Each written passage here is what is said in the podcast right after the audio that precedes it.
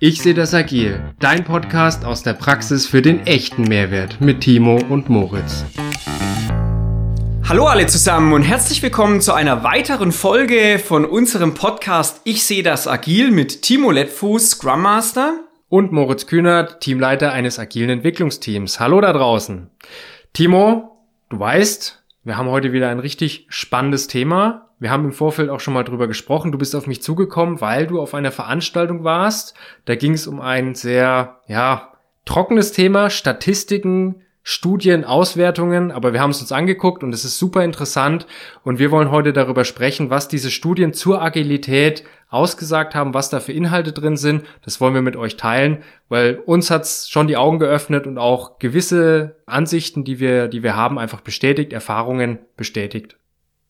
Absolut richtig, Moritz. Vielleicht noch ein kleines Sternchen. Also wie gesagt, das war eine Veranstaltung. Wir hatten da mehrere Studien. Die Studien sind aber teilweise nicht veröffentlicht. Das heißt, der Veranstaltungsgeber hat die Studien gekauft und mit uns zusammen diskutiert. Deswegen können wir die Studien nicht zitieren, sondern wir würden einfach die Kernaussagen der Studien bzw. die Kernaussagen der Grafiken hier an die Wand schmeißen und würden es mit euch diskutieren, wie wir glauben, ob diese auf den Maschinenbau adaptierbar sind sind oder nicht.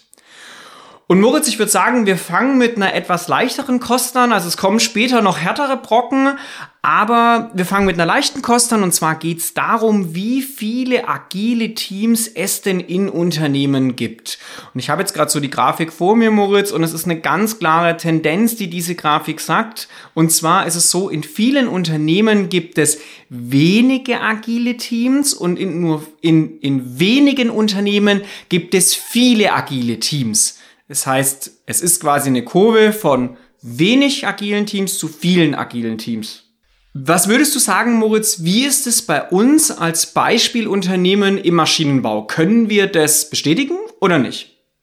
Das kann ich nicht nur für unser Unternehmen bestätigen, sondern sehr viele Unternehmen, die ich kennengelernt habe jetzt in meiner ähm, in meiner Tätigkeit, auch andere Maschinenbauer. Da gibt's keinen, der im übermäßigen Maße agil arbeitet, sondern das sind meistens einzelne ähm, Teilbereiche. Wenn wir jetzt auf den Maschinenbau gucken, wir sprechen ja nicht von Softwareunternehmen, sondern von dem Maschinenbau. Da sind es einzelne Teilbereiche, Keimzellen, wie wir es eben auch haben, die die Agilität forcieren, die agil arbeiten. Und deswegen, ja, also ich würde dieser Grafik absolut zustimmen.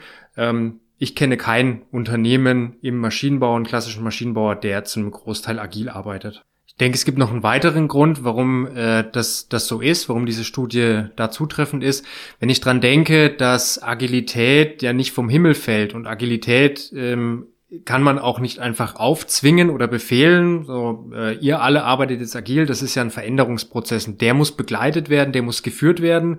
Ähm, es gibt ja auch ähm, die, das, das, das schöne, ähm, den, den schönen Satz, äh, Selbstorganisation braucht Führung, ist ja eigentlich ein Widerspruch, aber ich finde, der ist sehr, sehr zutreffend. Und wenn ich mir jetzt überlege, dass ich 20, 30 Teams auch relativ schnell auf Agilität umstellen möchte und das ein Großteil des Unternehmens ausmacht, dann brauche ich auch eine entsprechende Mannschaft an agilen Coaches, an Scrum Mastern, wie auch immer, die diese Methoden beibringen, die diesen Veränderungsprozess mitgestalten und begleiten. Und das das kann sich ja auch keiner leisten. Also vielleicht sehen wir hier in dieser Statistik auch eine, eine, eine sequentielle Entwicklung. In drei, vier Jahren sieht die vielleicht schon anders aus. Dann haben mehr Unternehmen einen höheren Anteil an agilen Teams. Könnte ich mir vorstellen. Auf der nächsten Folie, Moritz, haben wir ähm, einen weiteren ganz interessanten Aspekt. Und zwar wird hier gesagt, dass sehr viele Unternehmen versuchen, ihre Agilität zu skalieren. Also als Beispiel wird hier Safe, Scrum of Scrum, Fortify-Methode und so weiter genannt. Was sind deine Erfahrungen damit bei uns im Unternehmen oder im Maschinenbau? Naja, wenn wir reingucken, bei uns in, in, ins Unternehmen, wie viele Teams gibt es denn, die nach Scrum arbeiten? Ich kenne eins, Timo. Und da bist du Scrum Master. Das ist richtig. Und auch hier muss man sagen, ich habe es ja gerade eben auch schon mal gesagt, wir haben es ja auch schon mal probiert. Wir haben die Skalierung schon mal probiert. Von daher kann ich die Statistik sehr gut verstehen, dass viele das natürlich auch wollen. Und wenn sie mit Scrum gute Erfahrungen gemacht haben oder mit agilen Methoden, dass sie das natürlich auch skalieren möchten. Ich muss aber dazu sagen, also wir haben es damals als sehr große Herausforderung empfunden. Wir haben es damals auch nicht allein gemacht. Wir haben es damals mit einem externen Coach zusammen gemacht, der uns da wirklich sehr eng begleitet hat. Es hat auch funktioniert. Also wir haben eine gute Lösung hinbekommen. Es war aber schon herausfordernd. Und wenn ich mir überlege, das jetzt nicht nur auf zwei, sondern auf vier, auf acht, auf 20, auf 50 Teams zu skalieren, dann kann ich nur auf das verweisen, was vorher der Moritz gesagt hat. Macht es nicht allein. Also da braucht ihr auf jeden Fall Input.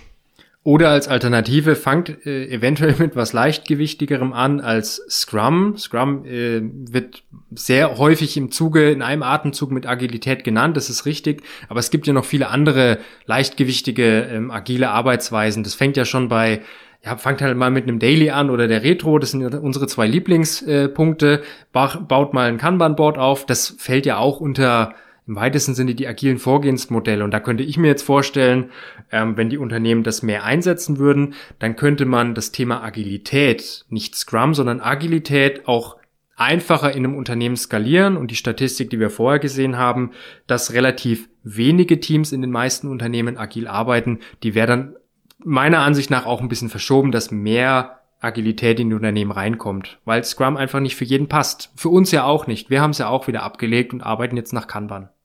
Die nächste Statistik, da freue ich mich richtig drauf. Es geht um die Herausforderungen bei der Etablierung von Agilität. Und da hat äh, diese Studie ganz interessante Punkte hervorgebracht. Und wenn ich mich ein bisschen zurückerinnere, Timo, dann fühle ich mich da so ein bisschen bestätigt, denn wir haben zu diesen äh, Teilen auch schon eins, zwei Folgen gehabt. Zum Beispiel der Chef und die Agilität. Das war auch eine Folge, die ist äh, bei unseren Zuhörern super angekommen bei euch da draußen. Und wir sehen hier ja sehr viele Punkte, aber die Top drei der Herausforderungen bei der Etablierung von Agilität äh, besagt diese Studie eben zum einen Wandel der Unternehmenskultur, dann der Umbau der Aufbauorganisation und eine einheitliche Priorisierung mit Produktbezug. Timo, was hältst du denn von dem Punkt Wandel der Unternehmenskultur? Siehst du das als Herausforderung oder passt die Studie da nicht auf uns? Moritz passt wie Deckel auf Topf oder wie heißt das? Faust auf Auge. Faust auf Auge passt mega. Da hämmert sich bei mir sofort Hierarchie in den Kopf. Hierarchie ist für, mir ein, ist für mich ein wesentliches Element einer Unternehmenskultur. Also sprich, starke Hierarchie. Mitarbeiter werden dazu erzogen, Entscheidungen nicht selbst zu treffen, sondern Entscheidungsvorlagen zu erarbeiten und die in der Hierarchie Stück für Stück nach oben zu geben. Was ist die Konsequenz? Wir werden langsam, weil es muss ja erst entschieden werden. Was möchte die Agilität? Die Agilität möchte, dass unten entschieden wird da, wo am meisten Know-how besteht und dass durch diese Entscheidung Schnelligkeit erzeugt wird. Und hier sehe ich einen ganz klaren ähm, Interessenskonflikt oder einen ganz klaren Gegensatz in der Unternehmenskultur, warum quasi so eine klassische hierarchiebezogene Unternehmenskultur eine große Herausforderung bei der Etablierung der Agilität ist. Moritz, ich weiß nicht, hast du noch weitere Beispiele oder hast du vielleicht was zu Umbau der Aufbauorganisation? Hast du da ein Beispiel, wo du aus dem Maschinenbau auch nennen kannst? Klar, sogar äh, persönliches Beispiel. Also ich interpretiere diesen Punkt mal so. Eine Aufbauorganisation äh, besagt ja, wie ein, ein Unternehmen äh, strukturiert ist, welche Bereiche es gibt, welche hierarchischen Ebenen, was du auch gerade angesprochen hast, es da gibt. Und äh, für mich als Führungskraft ist da Agilität natürlich erstmal unangenehm und das will ich ja eigentlich gar nicht. Wir hatten auch schon mal drüber gesprochen, ich muss Macht abgeben, ich muss meine Mitarbeiter mehr empowern, mehr Verantwortung reingeben. Auch das, die Entscheidungen werden unten getroffen.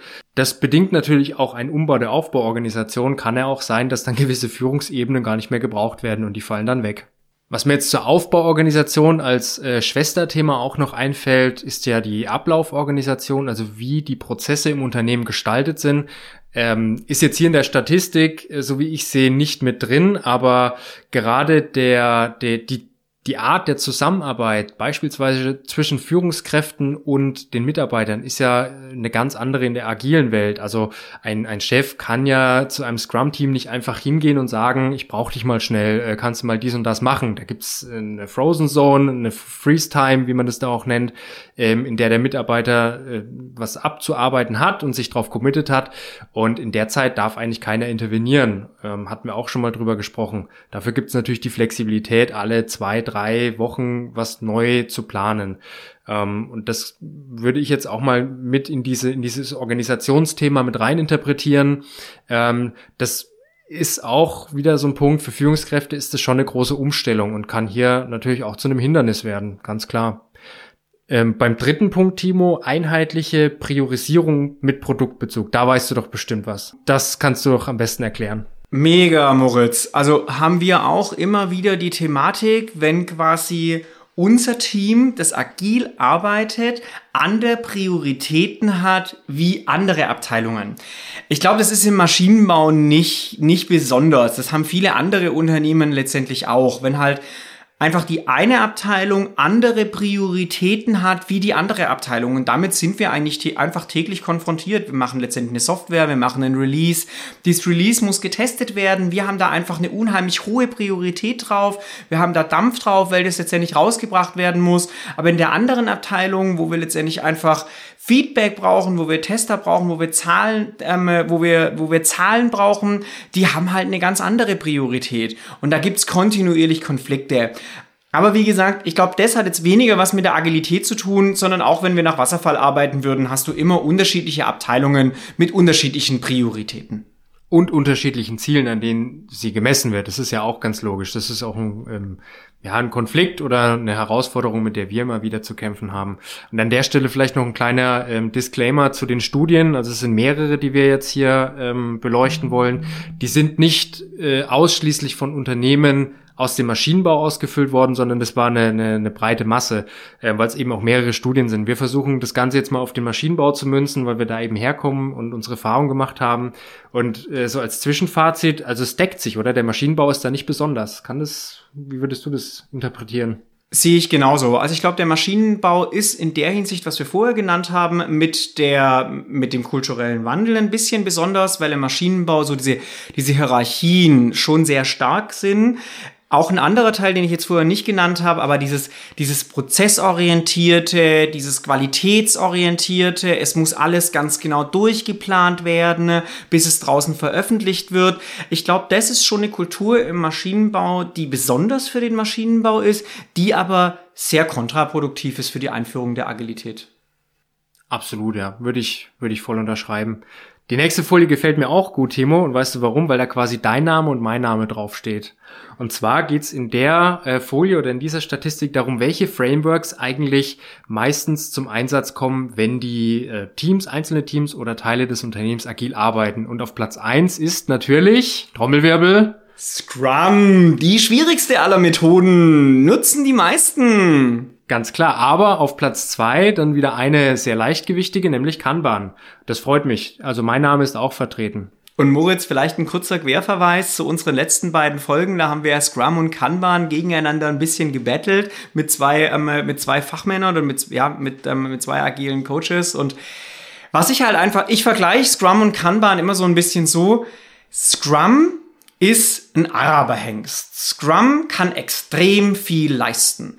Aber ein Araberhengst braucht ganz spezielle Umweltbedingungen, braucht spezielles Futter, braucht einen speziellen Stall, braucht ein spezielles Training. Und wenn eins von diesen Elementen nicht funktioniert, dann funktioniert der Araberhengst nicht so richtig. Und Kanban, Kanban ist so ist so der Ackergaul oder ich kenne mich jetzt bei Pferden nicht so gut aus. Ich weiß jetzt nicht, was so eine mega robuste Rasse ist, die du in Regen stellen kannst, die du mit der in einen Flug ziehen kannst und morgen in die Stadt reiten kannst. Kanban kannst du überall ansetzen und ist die total easy und total leichte Methode. Aber alle wollen Scrum machen, Moritz. Alle wollen den Araber, ähm, den Araberhengst. Ich hätte jetzt einen anderen Vergleich gezogen, nämlich unsere Hunde, Timo. Das passt nämlich auch sehr gut. Du hast ja den Labrador, der doch ein bisschen anspruchsvoller ist, und ich habe halt den äh, Straßenhund aus Kroatien, dem das eigentlich alles egal ist, was mit ihm passiert und der alles frisst und kriegt nie Durchfall. Also es passt auch da wieder. Du hast das Anspruchsvolle, das Komplexe, aber auch das Hübsche und ich habe halt das Robuste. ah ja, aber die Maler ist ja auch ein hübscher Hund. ist er auf jeden Fall. Aber die Key Message ist klar. Also warum alle, warum wollt ihr alle Scrum machen? Scrum müssen die Rahmenbedingungen passen. Bei Scrum müsst ihr alle Artefakte einsetzen. Ihr müsst alle Events machen. Wenn ihr auf eins verzichtet, macht ihr schon nicht mehr richtig Scrum. Und es wird von der Leistung her schon Einbußen geben. Und Warum nicht Kanban machen? Warum nicht mit einzelnen Elementen von Scrum beginnen? Und ich meine, dann bin ich ja meistens schon bei der agilen Arbeitsweise oder bei Kanban, dann bin ich ja schon nicht mehr bei Scrum. Warum mit dem Schwierigen beginnen, wenn ich es mir denn auch leichter machen kann? Also, das ist was, was wir voll und ganz eben nicht bestätigen können von dieser Studie. Macht nicht Scrum. Macht Scrum nur, wenn alles passt. Fangt mit Kanban oder anderen agilen Methoden an. Und auch da an der Stelle, man kann auch aus Kanban ein sehr, sehr komplexes Arbeitsumfeld gestalten. Das haben wir auch gemerkt. Also wir haben da auch unsere Peaks und äh, verlassen dann wieder diese, diese, diese Höhenflüge äh, und machen es dann wieder einfacher. Keep it simple. Ähm, an der Stelle ist eben mein Motto, probiert viele Dinge aus und was funktioniert, behaltet es bei, reflektiert euch da und was nicht funktioniert, dann macht es halt das nächste Mal nicht mehr. Ganz einfach. Und das ja, funktioniert bei Scrum so, glaube ich, nicht, nicht so richtig. Da kann man dann schon ein bisschen flexibler. Moritz, jetzt haben wir endlich mal wieder eine Grafik, wo es wieder ein bisschen mehr zu diskutieren gibt, mit der wir nicht so ganz einverstanden sind. Genau, und zwar geht es darum, welche agilen Techniken ähm, eingesetzt werden oder zum Einsatz kommen in den Unternehmen. Und äh, das ist auch eine ganz interessante Verteilung. Also die ersten zwei, die können wir voll unterschreiben. Das ist einmal das Daily Stand-up und die Retrospektive. Das sind ja unsere absoluten Lieblingselemente. Ähm, beim nächsten Punkt, beziehungsweise die nächsten Punkte, das sind mehrere, da geht es dann tatsächlich darum, dass ein Großteil der Unternehmen in Sprints arbeitet, wenn sie agil arbeiten oder in festen Zyklen sich iterieren. Und das geht ja schon wieder sehr stark in die Richtung, in die Richtung Scrum. Und da haben wir jetzt vorhin uns unsere Meinung schon gebildet, dass es ähm, gerade für Unternehmen, die damit anfangen mit der Agilität, nicht immer das Richtige ist, direkt in Scrum einzusteigen. Äh, auch hier meine Erfahrung. Wir haben äh, vor einigen Jahren, als wir mit der Agilität begonnen haben, auch mit äh, Scrum versucht, äh, das Ganze zu implementieren. Ihr wisst, ich bin im Unternehmensumfeld, in der Produktion unterwegs. Ähm, wir machen Digitalisierung für den Shopfloor, haben da mit wahnsinnig vielen Stakeholdern zu tun, die naja, ich sag mal, von der Agilität teilweise auch noch nicht überzeugt sind, die ähm, auch diese agile Transformation noch nicht durchlaufen haben. Und da sind wir mit Scrum einfach nicht weitergekommen. Also wir haben unsere Sprintziele einfach nie erreicht. Das ging einfach nicht. So viele externe Abhängigkeiten, die wir nicht auflösen konnten. Und das ähm, bestätigt mich eigentlich darin, also sagen, wenn ich da nicht weiterkomme, dann muss ich mich da umstellen. Nächster Punkt, nach diesen festen Iterationszyklen ist dann aber sehr allgemein, sind kurze Iterationen. Und die kann ich wiederum unterschreiben. Also sich regelmäßig die Frage zu stellen, ist das, was ich gerade mache, was ich vorhab, was ich geplant habe, noch richtig? Aber ich muss mir nicht zwingend fix für die nächsten zwei Wochen einen Backlog füllen und der ist dann, der ist dann eingefroren. Das kann ich machen, wenn die Rahmenbedingungen stimmen, wenn ich die so stabil hinkriege, dass es auch funktioniert, dieses Sprintziel zu erreichen. Wenn das aber nicht möglich ist, dann lasst es und dann sucht euch eine andere agile Methode. Ansonsten kommt er aus der Nummer nur frustriert raus. Jetzt gibt's da aber nicht nur die Techniken, die abgefragt wurden, ähm, also die, die, die agilen Vorgehensweisen, sondern es gibt auch gewisse Werkzeuge, die hier ähm, befragt wurden oder die, die Teilnehmer wurden gefragt, welche Werkzeuge der Agilität setzen sie denn ein? Äh, Timo, das darfst du jetzt mal erklären. Boah, Moritz, da sind auf die, an die 20 verschiedenen Werkzeuge drauf und ich finde ganz arg viele kommen auch aus der Softwareentwicklung oder kann ich, kenne ich aus der Softwareentwicklung, aber das allererste finde ich ist einfach das Wichtigste und das würden auch wir euch empfehlen, wenn ihr Agilität einführen wollt, das als erstes Tool, Planungstool einzusetzen. Und das ist schlicht und einfach ein Kanban-Board. Ein Kanban-Board sorgt dafür, dass Arbeit transparent wird, dass Arbeit in Tasks aufgeteilt wird und ihr habt relativ leicht die Möglichkeit, indem ihr letztendlich die offenen Aufgaben begrenzt, für Fokus zu sorgen. Und deswegen können wir das voll und ganz verstehen. Kanban Board, tolles Tool, um mit Agilität zu beginnen. Selbst wenn ihr euch nicht begrenzen wollt bei den Work-in-Progress-Items, schreibt einfach mal alles auf, was ihr den ganzen Tag so macht und vorhabt. Also ein Taskboard, das ist hier auch als Punkt genannt. Einfach nur ein Aufgabenboard und dann werdet ihr auch relativ schnell merken, wie ist die Arbeit bei euch verteilt, wer macht wie viel, wer hat welchen Workload. Ähm, wenn ihr es in den Gesichtern der Mitarbeiter und am Schwitzen nicht erkennt, dann spätestens, wenn er die ganzen Aufgaben mal an Bord hängt. Moritz, hier haben wir jetzt noch mal eine andere Studie, wo die verschiedenen Herausforderungen bei den Einführungen der Agilität schildert. Und da haben wir ein bisschen eine Änderung zu vorher. Wir sind vorher ja schon auf die, den kulturellen Wandel eingegangen. Das ist jetzt hier bei der Studie nur auf Platz zwei. Auf Platz eins sind die unterschiedlichen Prozesse, die unterschiedlichen agilen Prozesse. Das heißt, wenn manche Unternehmen oder manche Abteilungen arbeiten agil und manche Abteilungen arbeiten nicht agil, agil. Dass das quasi die größte Herausforderung ist. Und wow, das können wir voll und ganz bestätigen. Ich würde fast sogar sagen, dass 25 Prozent meiner Arbeit als Scrum Master sich damit befasst, zwischen Abteilungen zu vermitteln, die agil arbeiten und Abteilungen zu vermitteln, die nicht agil arbeiten. Und ich würde sagen, das hat jetzt auch relativ wenig mit Maschinenbau zu tun, sondern das hat einfach damit was zu tun, immer wenn ein Unternehmen im Wandel ist, hast du natürlich Abteilungen, die schneller sind bei der Agilität oder wo die Agilität mehr passt und andere Abteilungen, wo das nicht so passt. Ich weiß nicht, Moritz, hast du vielleicht auch noch ein, ein Beispiel oder ist dir das bei uns auch aufgefallen?